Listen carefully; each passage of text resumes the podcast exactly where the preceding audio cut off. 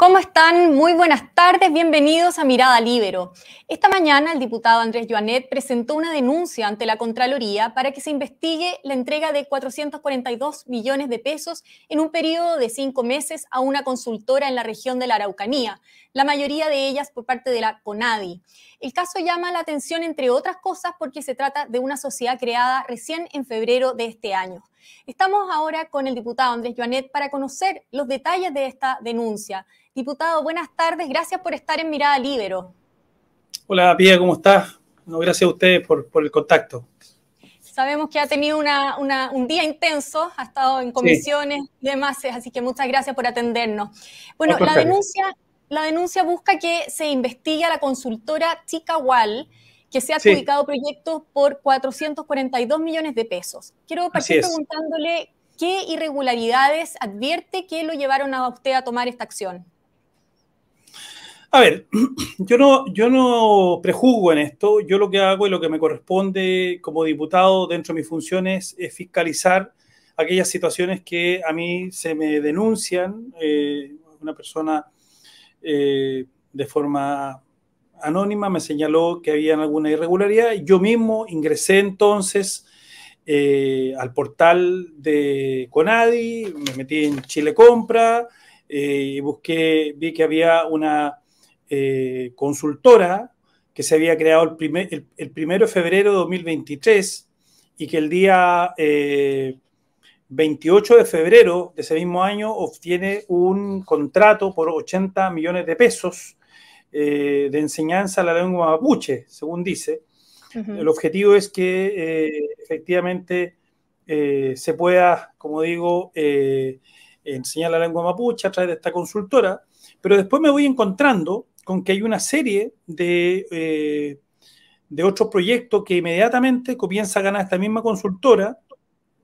Por ejemplo, el 27 de marzo gana eh, otra consultoría eh, de 44 millones para la contratación de educadores de lengua cultural indígena de capacitación en los lagos, en la CONADI. Ya son dos proyectos de la CONADI. Un mes después, eh, luego, el 12 eh, de mayo, eh, nuevamente, 80 millones de pesos para nuevamente la contratación de educadores de lengua y cultura indígena y de capacitación de la región de los lagos. Luego, también de la CONADI, el, 28 de junio, también por 4 millones de pesos para modificación de la lengua quechua, quechua y kunza, ya en el norte.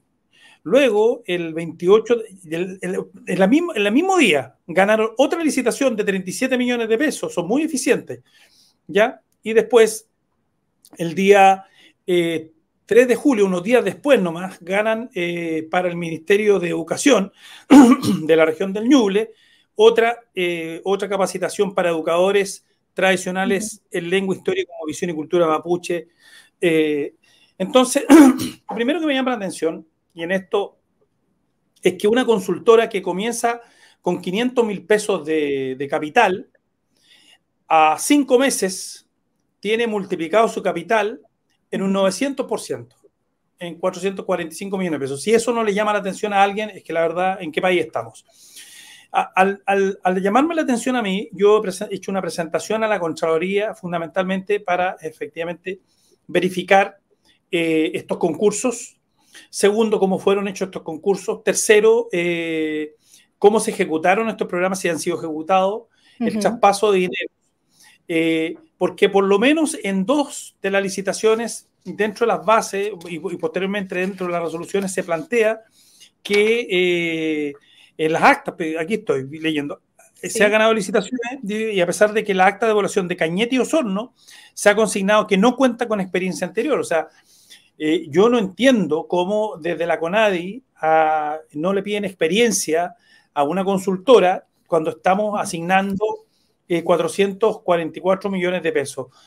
Y por tanto lo que he hecho, he hecho esta denuncia ante la Contraloría, he pedido cuestiones muy concretas que el Contralor observe y vea. Eh, hoy día he entregado esta información también al fiscal, voy a hacer una presentación, sí distinta, pero esta información ya, ya la tiene la Fiscalía, ya. la tiene el fiscal Garrido de la Araucanía, con él me reúno el día jueves eh, en Santiago porque hay una reunión de fiscal y por tanto me voy a reunir acá, pero oficialmente, y me reúno el día con el Contralor General de la República, justamente para ahondar en esto que a lo menos a mí me parece eh, que, que, no es normal, no, no me parece normal.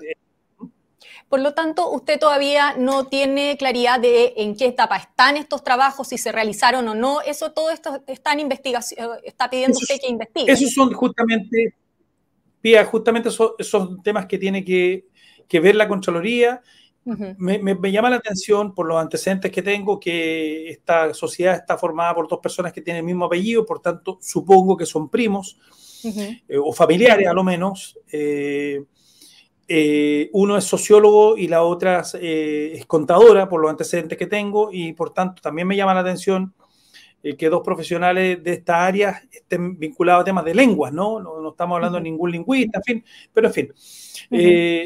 pero de verdad, mire, yo en esto yo no, no estoy ni prejuzgando ni nada, pero la verdad es que tiene cara león, cuerpo león y cola león, que es lo que es león. Y a mí me parece que aquí hay una situación absolutamente anómala respecto de cómo se están entregando los recursos a la CONADI. ¿Y por qué voy a, eh, voy a hablar con, el fiscal y voy a presentar una denuncia a la fiscalía? Porque creo que aquí efectivamente si se demuestra que han habido situaciones... Eh, que no se corresponden eh, a, una licitación bien hecha y eh, aquí tienen que haber naturalmente consecuencias penales. Ahora, las últimas tres semanas hemos sabido de irregularidades en los traspasos de fondos a distintas fundaciones desde el Ministerio de Vivienda. Eh, quiero preguntarle si usted ve alguna relación o similitud entre este caso y el llamado caso convenios. Ah, yo lo que veo aquí, primero que hay una desprolijidad eh, del Ministerio de Desarrollo Social liderado por, por el ministro Giorgio Jackson, en el sentido de que si uno sabe hoy día eh, que hay eh, claramente situaciones como lo de la democracia viva, donde ya se ha señalado que, han, que hay elementos de corrupción, etcétera, uno rápidamente tiene que instruir a su equipo, mire, busquen, búsquenme en todo el servicio alguna situación que sea lo menos anómala para nosotros denunciarla y comenzar una investigación. Entonces, si el ministro Giorgio Jackson no lo ha hecho, me parece que es una desprolijidad de él, eh, porque él debería estar encima de su ministerio. Mire, eh, el ministro Jackson es re bueno para ir a poner la pala, ir a hacer como que sube cosas. Yo, yo la verdad, yo, mire, yo fui dirigente estudiantil, él también. Eh, eso es muy dirigente estudiantil, está bien, pero eso es solamente para las cámaras, porque la verdad lo que un, lo que un ministro tiene que hacer son estas cosas. Son fiscalizar su propio ministerio y ver que efectivamente si hay una situación como esta que claramente eh, eh, eh, no es normal, o sea, no es normal que una consultora que se constituye recién, hoy día se le hayan asignado 442 millones de pesos, que no tiene oficina en Temuco, no tiene oficina en Temuco, hoy día los periodistas me han dicho que han ido a buscar la oficina, no tiene una oficina, ¿ya? y por tanto, si uno observa eso, el ministro debería haberlo observado. Yo soy un diputado. Si yo lo observé, ¿cómo no lo va a observar el diputado que tiene un montón de asesores que tienen que fijarse en este tipo de cosas? Eh, según también me informan los periodistas, de forma muy extraña, hoy día el, director de la CONADE está de vacaciones y no responde preguntas. Efectivamente, cinco de los seis proyectos adjudicados, de acuerdo a, lo que usted informó, eh, a esta consultora fueron asignados por la CONADI, que es dependiente del Ministerio de Desarrollo Social, como usted mismo decía. Por lo tanto, de haber irregularidades, la responsabilidad eh, eh, debiera ser del, ministro de la cartera, ¿no? O sea, en política, las responsabilidades son políticas. Y si bien esta es una responsabilidad que le cabe al director de la CONADI, o le cabría al director de la CONADI, también le cabe al ministro. ¿Por qué le cabría al ministro? Porque al ministro se le avisó, se le anticipó que este tipo de problemas pueden ocurrir en su ministerio, como todos los ministros hoy día lo saben. Todos los ministros deben saber que pudieran haber algún tipo de anomalías en su ministerio y tienen que buscarlas.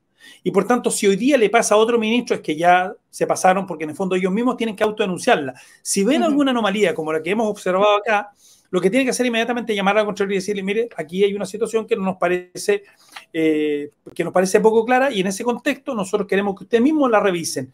Eh, se autodenuncia. Y eso no lo hizo el ministro Jackson y a mí me parece una irresponsabilidad, eh, una desprolijidad no haberlo hecho. Por tanto, finalmente aquí hay una responsabilidad política. Y, y, con esto además quiero señalar otra cosa. En los buenos tiempos de la concertación, a los que yo represento, en los buenos tiempos de la concertación, cuando había una situación como esta, lo que había era una responsabilidad política y los ministros renunciaban. Yo espero que si esto efectivamente avanza, el día de mañana se asuma eh, la responsabilidad de Estado como eran antaño. Es que efectivamente yo le preguntaba lo anterior porque en los últimos días ha tomado fuerza esta de que el ministro Giorgio Jackson presente su renuncia, pero ayer la ministra del Interior, Carolina Toa, lo descartó, incluso hoy él mismo lo, descartó. Eh, ¿A usted le parece entonces que, no, que se han asumido las responsabilidades políticas ya, en los casos que conocemos al menos? Lo que pasa es que el ministro Jackson lidera hoy día y ha liderado permanentemente a un, partido que la verdad se ha dedicado no solamente hoy día, sino hace bastante tiempo a defraudar a los chilenos. Primero lo defraudó él, cuando dijo, dijo que él eh, donaba, donaba la mitad de su sueldo y eso es mentira. Él mintió. Después, eh, su propio partido eh, hizo una presentación ante el CERVEL de una serie de compras que habían hecho y que el cerveza se la rechazó porque eran fundamentalmente trago y cuestiones que habían ocupado en una fiesta. ¿ya? Después, un miembro de su partido fue condenado eh, por situaciones que ocurrieron en la Municipalidad de Providencia, cuando era director de la Corporación Municipal. Después, otro miembro de su partido estuvo vinculado a las apuestas irregulares en las apuestas de tenis que lo, eh, lo denunció el Canal 13. Y podemos seguir ¿ah? Estos jóvenes que vinieron a hablar de moral política y que vinieron a decir que, lo, que nosotros en la concertación eh, éramos de lo peor, en fin, que fue lo peor, en fin, hoy día no solo la reivindican en muchos casos, sino que demuestran que no tienen moral política y que la verdad, como yo he dicho en una columna en el diario La Tercera, Bombalé, que alguna vez le dijo a Jackson en su cara, déjate de mentir, la verdad que Bombalé tenía razón, porque lo que han hecho permanentemente es mentir. La diferencia es que ellos creen que su mentira es una mentira válida porque se creen con un cierto halo, y la otra mentira sí son mentiras. La verdad que no es así. La verdad es que estamos frente a una generación que pasó desde la universidad al Parlamento eh, y que en ese contexto eh, le faltó justamente la madurez de vida, además, justamente para no andar enjuiciando a cualquiera y ponerlo en, el, en, el, en, la silla de los acusados y ellos ser absolutamente las blancas palomas. Eh, y, mm. que efectivamente son éticos 100%. No es así. Yo creo que el ministro Jackson permanentemente eh, ha tenido que comerse sus propias palabras eh, y como, como se señala permanentemente, eh, siembra viento y concentrar tempestades porque en el fondo eso es lo que está ocurriendo. Diputado, volviendo a la, a la, demanda que usted puso para que se investiga, este caso, otra asignación a esta consultora provino de la Seremi de Educación del Ñuble, ¿no es cierto? Son, eran seis eh, asignaciones, cinco eran de CONADI, una de la Seremi de Educación del Ñuble. Esta entiendo que sería la primera vez que aparece el vinculado al Ministerio de Educación, ¿no? En el caso convenio. Eh, ¿Podría esto afectar la acusación constitucional que se va a votar este miércoles en la Cámara contra el ministro Ávila? No, yo creo que en esto no tiene nada que ver. Lo que sí, yo creo que hay que ver si la consultora tenía una dirección en Ñuble. Porque me imagino, me imagino que alguna licitación seria pedirá dirección, por lo menos, pedirá una oficina. Y por lo visto, esta, esta, consultora no tiene ni oficina. Entonces, eh, y, no estamos hablando de poca plata. Estamos hablando de más de medio millón de dólares. Estamos hablando de mucha plata.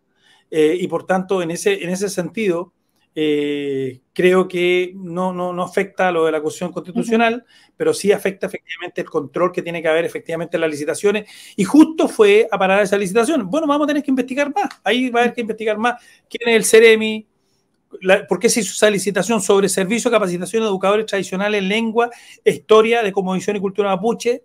Mm. Vamos a tener que ver. Yo voy a seguir en esto. Por último, preguntarle, diputado, porque este no es el único caso que se está investigando en la región que usted eh, representa. También eh, se está investigando el traspaso de fondos desde la gobernación regional a la fundación local. Eh, ¿Usted maneja información sobre este caso en particular o otros que haya en la zona? No, ese es un caso bastante importante que igual va a haber que investigar, porque ahí estamos hablando de cerca de 2 mil millones de, de pesos también esta fundación, por los antecedentes que tenemos, se creó a, semanas después que, se, había asumido el gobernador Rivas. Eh, eh, aquí ya está la fiscalía eh, adentro, yo no manejo más antecedentes, creo que la fiscalía tiene que, observar esto, pero creo que vamos a tener que observar muchas cuestiones. ¿ah? Yo voy a empezar a revisar también muchos viajes, aquí hay muchos viajes o viajes permanentes de, de consejeros regionales a distintas partes del mundo y quiero ver qué han traído de vuelta, porque aquí empiezan a instalarse ciertas prácticas que a mí no me parecen naturales respecto de los fondos del, gobierno en general o del Estado eh, en los gobiernos regionales, estos 2 o 6% regionales en seguridad, cultura y educación, perdón, y seguridad, efectivamente, seguridad, cultura y, eh, y deporte, los, esos 6%, es generalmente, y, y, todos sabemos que son asignados según los core y todo, ese tipo de cuestiones ya no pueden seguir así.